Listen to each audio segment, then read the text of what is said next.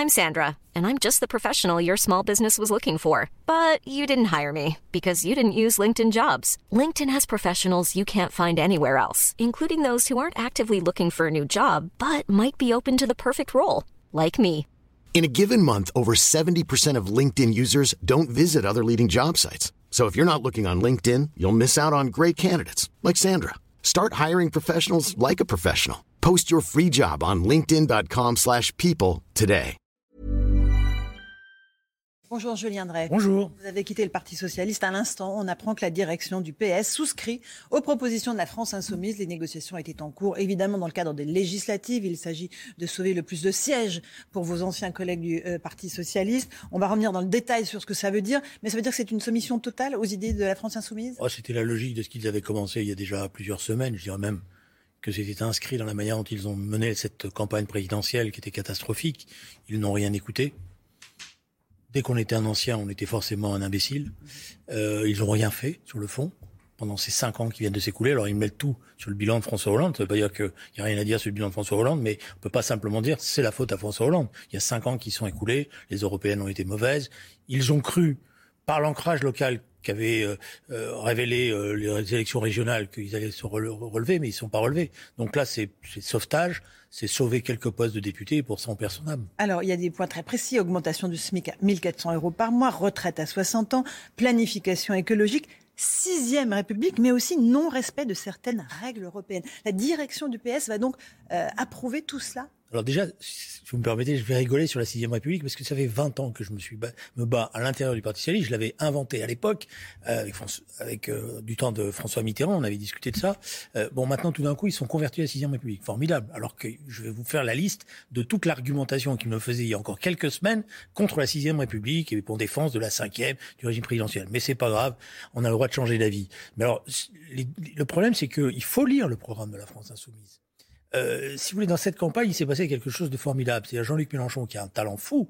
Quand il est en meeting, il sait faire, c'est le plus expérimenté. Il a réussi à ce que, sur le fond, on regarde sa personnalité, mais on regarde pas son programme. Et on n'a pas discuté du programme. Et quand on lit le programme, c'est là où ça devient intéressant. Alors, vous avez mis le doigt sur quelque chose qui est très important. La manière dont les choses sont proposées par la France insoumise, c'est un, un Frexit qui ne dit pas son nom. Parce qu'ils disent, on ira dire à l'Europe, on n'est pas d'accord et on n'applique pas. Bah, une fois, deux fois, à la fin, ça veut dire on sort de l'Europe. sortir de l'Europe. On a un exemple, c'est l'Angleterre. Vous avez vu le bilan. Et par ailleurs, c'est pas aussi simple que, que, que cela. Donc, euh, c'est une crise européenne qui ouvre, ouvrir une crise de l'Europe en ce moment. C'est-à-dire dans la confrontation dans laquelle nous sommes avec euh, les- euh, la Russie de, de, de Poutine en pleine guerre, c'est faire n'importe quoi. Alors peut-être que ceci explique cela. Parce que sur le fond, euh, Jean- Jean-Luc Mélenchon a toujours pensé que l'ennemi principal à l'échelle de la planète, c'était les Américains. Et que donc pour ça, il fallait partout où il y avait un conflit avec les Américains, il fallait être contre. C'est vrai que dans, dans l'affaire ukrainienne, il était un peu ennuyé. Il a réussi à passer au travers des gouttes parce que personne lui a posé beaucoup de questions, mais peut-être qu'il se retrouve comme ça. Est-ce que les socialistes sont en train de vendre leur âme euh, et de signer la disparition du PS C'est ce que dit François Hollande. Je pense que la logique de ce qui est en train de se passer, c'est que le Parti socialiste va devenir une sorte de petit PRG, c'est-à-dire un tout petit parti. Ce Parti radical de gauche. Voilà, le parti radical de gauche. Et, et ça, Jean-Luc Mélenchon, il est d'une habileté totale. Je le connais très bien, j'ai travaillé avec lui pendant des années. Il a beaucoup changé par rapport à ce qu'on faisait ensemble, mais il est très malin dans le sens où il va avoir plein de petits partis, puis il jouera avec les uns, avec les autres. Donc il va leur laisser juste la tête hors de l'eau. C'est-à-dire ils auront leur quinzaine de députés, et puis un jour il sera bien avec les Verts, un jour il sera bien avec euh, les socialistes. Mais tout ça ne tient pas debout. Mais par ailleurs, la question qui est posée, elle est plus simple encore, si vous me permettez. Je suis convaincu que Jean-Luc Mélenchon ne veut pas exercer le pouvoir. Pourquoi? Parce que son programme est inapplicable. Donc Jean-Luc Mélenchon, ce qu'il veut, c'est se rêver en leader bolivarien et marquer l'histoire comme un grand leader bolivarien. Mais il veut pas exercer le pouvoir parce qu'il sait que c'est l'échec au regard de ce qu'il propose. C'est un réaliste quand. Euh, c'est pas c'est, tout sauf un imbécile, Jean-Luc. Et, et donc il sait très bien, mais il veut pas. Il veut marquer l'histoire en restant cette figure emblématique de résistance. Et donc le programme qu'il propose, quand on va rentrer dans le débat euh, qui va venir, vous allez voir comme moi qu'il va avoir énormément de difficultés. Est-ce que son objectif, au fond, c'est la destruction du PS je pense qu'il a un vieux compte à régler, notamment avec tout ce qui représente François Hollande. Leur relation était exécrable. J'y ai assisté, j'ai essayé à plusieurs reprises de les réconcilier, ça a été impossible. Je cherche pas à savoir qui est responsable. sur le fond, parce que l'un et l'autre euh, portent une part de responsabilité dans cette affaire-là. Mais depuis 2008, il n'a qu'une idée en tête, c'est de se venger de François Hollande, parce qu'il avait été humilié au moment où il était ministre de Lionel Jospin. Et donc, il va se dire, finalement, j'ai réussi quelque chose au moins. J'ai réussi à faire que le Parti socialiste ne puisse pas subsister, survivre plutôt à mon départ. Est-ce qu'il y a aujourd'hui encore deux gauches irréconciliables ou est-ce qu'il n'y a plus qu'une seule gauche, celle de Jean-Luc Mélenchon? Non, je pense que le, dans la phrase de, Manuel Valls, ce qui était, ce qui était d'après moi une erreur, c'était de dire irréconciliable. Il faut que la gauche, finalement, elle soit unie dans sa diversité. Mais il faut que la gauche réformiste existe. Et c'est parce qu'elle existe qu'elle peut donner la possibilité d'une victoire. C'est ça ce que nous a appris François Mitterrand. François Mitterrand, il a d'abord construit un parti socialiste fort, et après il a affronté, effectivement, le Parti communiste à l'époque n'était pas rien.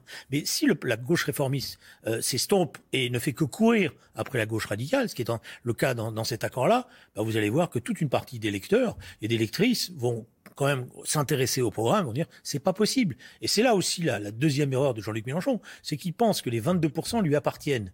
Alors, ils lui, lui ont appartenu les 3-4 jours. Ceux qui ont voté pour lui.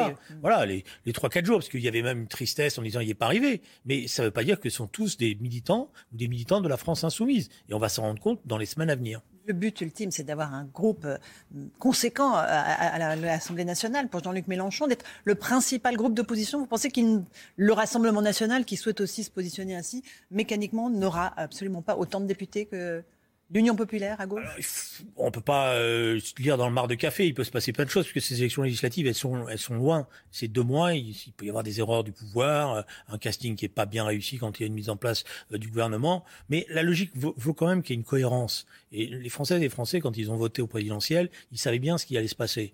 Alors l'idée du troisième tour, elle est vieille euh, comme le monde, je dirais, puisque déjà en 1974, quand Giscard avait gagné, on parlait d'un troisième tour social. je pense qu'il y a une forme d'apaisement qui, est recherché et une forme de cohérence. Donc je ne crois pas à la victoire de la gauche euh, dans ces élections législatives qui arrivent. Peut-être, on ne sait jamais. Bon, mais j'y crois pas. En tout cas, dans cette dynamique-là, je la sens pas. Dans une dynamique de confrontation violente avec le pouvoir en place qui invaliderait tout ce qui s'est passé auparavant, je la sens pas. Et, surtout avec un programme qui va qui, va pas être qui va vite euh, apparaître comme pas crédible et pas sérieux. C'est pour ça qu'il aurait mieux valu, me semble-t-il, que la gauche réformiste fasse comme on fait d'habitude. Il y a un premier tour, un deuxième tour. Elle se, elle défendent ses idées, elle défendent euh, son programme, son projet de manière sérieuse, pas comme elle l'a fait à la présidentielle où elle n'avait pas beaucoup d'idées. Et puis qu'au deuxième tour, ben, il y a une solidarité. Je prends un exemple qui me tient à cœur, si vous me permettez. Euh, les jeunes ont été les grands abandonnés de, cette campagne présidentielle. Je défends, vous savez, hein, plusieurs depuis fois, longtemps. depuis longtemps, l'idée d'une dotation universelle pour chaque jeune à l'âge de 18 ans de 50 000 euros. Vous allez me dire, c'est beaucoup. beaucoup. C'est vrai. Mais c'est comme ça que se construit un projet de vie pour un jeune, parce que c'est quatre années d'études possibles, c'est une petite société ou un projet, etc. Et je vous fais remarquer, parce que vous allez me dire ça coûte cher, je sais aussi, euh, que, voilà, que Joe, Joe Biden s'apprête à annuler avant le mois d'octobre toute la dette étudiante aux États-Unis. Et c'est pas rien. Donc ça veut dire que, et quand vous regroupez les sommes, etc., euh, vous avez un projet qui se tient. Mais ça veut dire faire des propositions qui soient des propositions à la fois réalistes, crédibles. Alors moi j'associe ça à l'idée d'un service d'action civique pour chaque jeune entre 18 et 25 ans, pour pas donner le sentiment que simplement des droits, mais qu'il y a aussi des devoirs à l'égard de la société. Mais c'est autour de ça qu'il faut travailler. C'est des grandes conquêtes qui soient réalistes et qui fassent avancer les choses. Pas simplement euh, la sortie de l'Europe, la sortie de l'OTAN. On va sortir de l'OTAN?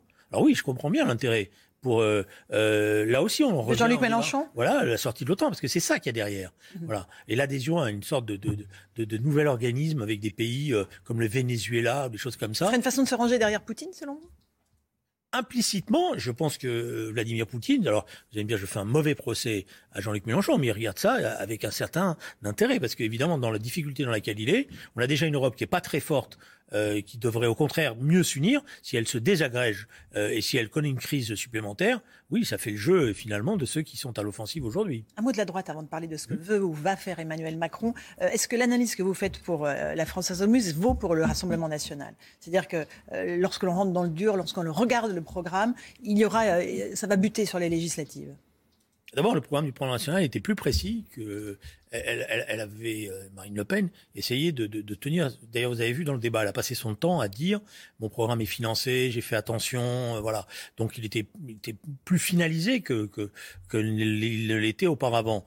Mais euh, je pense que là aussi, il va y avoir une forme de d'apaisement. C'est-à-dire, c'est toujours la même chose. L'élection présidentielle, c'est une tension maximum. Et après, il y a forcément un, moment d'apaisement ou de recherche d'apaisement. Ça ne veut pas dire que seront très faibles, parce que euh, la chance qu'ils ont, que, le Rassemblement national a cette fois-ci, c'est qu'avant, ils étaient barrés par la droite républicaine. Or, elle est en crise totale. Et, l'offensive que va faire euh, Marine Le Pen, c'est pour ça qu'elle veut pas d'accord avec Zemmour, c'est effectivement d'essayer de devenir une forme de grand parti de la droite. Avec euh, quoi 30 députés à la clé Un peu plus? Non, peut-être un peu plus, parce qu'ils n'auront pas euh, ce barrage qu'ils ont eu euh, de report des voix dans en 2017. Donc on risque d'avoir un, un, Front National plus fort à l'Assemblée nationale que dans la situation précédente. Quel est le risque pour Emmanuel Macron d'avoir une majorité hégémonique à l'Assemblée nationale? On voit qu'il tente de, de, de, faire un espèce de grand parapluie, une ombrelle, pour rassembler toutes les, les, les nuances qui sont rebutées par les extrêmes. Moi, j'avais employé l'expression de coalition positive. Ça ne veut pas dire que je vais rentrer dans la coalition positive. Dès qu'on dit ça, tout de suite, on vous dit quel est le poste que vous cherchez? C'est pas ça. Mais je pense que si euh, c'est simplement euh, quelque chose pour faire barrage aux autres, ça ne marchera pas. Et le pays, il a besoin d'avancer. Donc, il faut qu'il arrive à faire une forme de synthèse. C'est un mot mitterrandien euh, entre des forces euh, ou des personnalités et construire le, sentiment que tout ça va pouvoir marcher ensemble. C'est pas facile pour lui parce qu'il a déjà, c'est déjà tout le, problème des candidats euh, qui se préparent à, à l'élection prochaine. C'est ça la folie de ce système présidentiel. Donc il faut qu'il fasse une synthèse. Alors mon sentiment, c'est qu'il est en train de prendre le temps de trouver la personne idoine en termes de Premier ministre et certainement un casting qui veut surprendre pour donner le sentiment que cette fois-ci, il est vraiment le maître des horloges. Et qu'il a entendu le message envoyé par les Français? Oui, parce que c'est ça la force. C'est pour ça que j'entends beaucoup de reproches euh, qui, qui sont faits à Emmanuel Macron. Je pense que ça se voyait d'ailleurs au soir du, de l'élection du deuxième tour. Euh, on l'a pas noté, mais il y avait une énorme émotion dans son discours qu'il a abrégé. Voilà, donc je pense qu'il a compris euh, de gravité. La, la, gravité du moment dans lequel il est. Il a, parce que c'est pas un garçon stupide, loin de là. Et donc il a compris que euh, ce quinquennat, parce qu'il rentre dans l'histoire avec ce quinquennat il, il, a réussi quelque chose par rapport aux autres. Il va être là pour dix ans. Il y aura forcément chez les enfants une sorte de génération Macron. Et donc il va vouloir, parce que c'est ça son ambition, il va vouloir marquer l'histoire. Alors est-ce que je suis dithyrambique Parce que je lis souvent les... Ça oui, y est... Euh, vous êtes macroniste. Il, voilà, il est macroniste. Non, j'essaie d'analyser objectivement le, le rôle qu'il va jouer, et y compris le rôle qui doit être utile pour le pays, parce que le, la question qu'on doit se poser, c'est pas de, de, souhaiter son échec, c'est d'essayer que le pays puisse s'en sortir, même si on n'est pas d'accord avec lui, c'est de faire euh, qu'il soit qu'il puisse s'en sortir. C'est pour ça que je pense que euh, toute une série de socialistes qui ne veulent pas aujourd'hui euh, aller dans une fuite en avant doivent se positionner en disant nous devons être une opposition constructive et intelligente, et pas une opposition simplement négative. Quand il décrit son futur premier ministre comme quelqu'un attentif à la question sociale, et, et environnementale et productive, il décrit quelqu'un de gauche? Quelqu'un plutôt de gauche, oui, mais mmh. parce que sur le fond, euh, Emmanuel Macron, c'est la social-démocratie qui a raté son rendez-vous avec lui. Elle n'a pas su euh, l'intégrer dans une famille. Au contraire, elle l'a tout de suite euh, désigné à la vindicte populaire. J'ai vécu ça de l'intérieur. Et, il a un fond qui, qui doit le conduire à une social-démocratie, mais plus une social-démocratie scandinave, réaliste, c'est-à-dire qu'elle est, avec cette formule que j'aime bien, la tête dans les étoiles, mais les deux pieds sur terre. Et, et, et c'est plutôt son, son profil politique. Est-ce que les deux partis traditionnels, euh, que sont la droite et la gauche, le PS et les LR, sont condamnés à disparaître l'un et l'autre? Dans leur forme actuelle, oui, c'est sûr. Je veux dire, aujourd'hui, euh, rester au Parti socialiste, c'est le bilan que j'ai fait. C'est, euh, il y a tellement. Impossible. Oui, c'est D'abord, ça représente plus grand-chose, à part les élus locaux et les militants qui restent sur le terrain et qui travaillent. Mais la, les directions telles qu'elles sont constituées n'ont qu'une idée en tête, c'est de préserver leur pouvoir. Donc il faut créer les conditions, euh, je disais, d'une, dirais d'une renaissance. Parce que si vous regardez à l'échelle de l'Europe, la social-démocratie, elle se porte bien. Mais c'est celle qui a réussi à se remettre en question, qui n'a pas accepté de céder sur la laïcité, qui n'a pas cédé de céder sur la, la gestion des flux migratoires, qui défend un projet économique social conquérant, mais qui s'adresse d'abord aux classes populaires et qui cherche à reconquérir euh, ces classes populaires et qui tombe pas dans le communautarisme. Et à droite, est-ce que Nicolas Sarkozy a compris cette idée aussi de social-démocratie avant les autres? Alors, je ne sais pas s'il a compris cette idée de social-démocratie. Bon, il a engagé ses troupes à rejoindre Emmanuel Macron. Oui, oui, mais lui, il est plus dans, dans, dans des calculs déjà. De, euh, il se murmure même. J'ai lu ça. Alors, j'en restais je disais que finalement la politique conserve, hein, c'est vrai, euh, qu'il serait potentiellement candidat à la prochaine élection présidentielle. Bon, tant mieux pour lui s'il a la santé. Mais euh, la droite est euh, fongible euh, dans le projet d'Emmanuel Macron?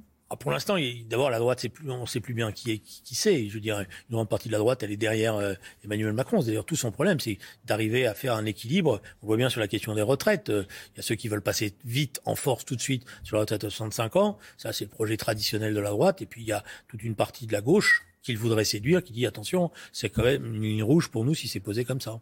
Julien Drey était l'invité de la matinale. Merci du mouvement Réinventé. À vous, Romain Desarmes, pour la suite. Planning for your next trip? Elevate your travel style with Quince. Quince has all the jet-setting essentials you'll want for your next getaway, like European linen, premium luggage options, buttery soft Italian leather bags, and so much more. And it's all priced at 50 to 80% less than similar brands. Plus, Quince only works with factories that use safe and ethical manufacturing practices. Pack your bags with high-quality essentials you'll be wearing for vacations to come with Quince. Go to quince.com slash trip for free shipping and 365-day returns.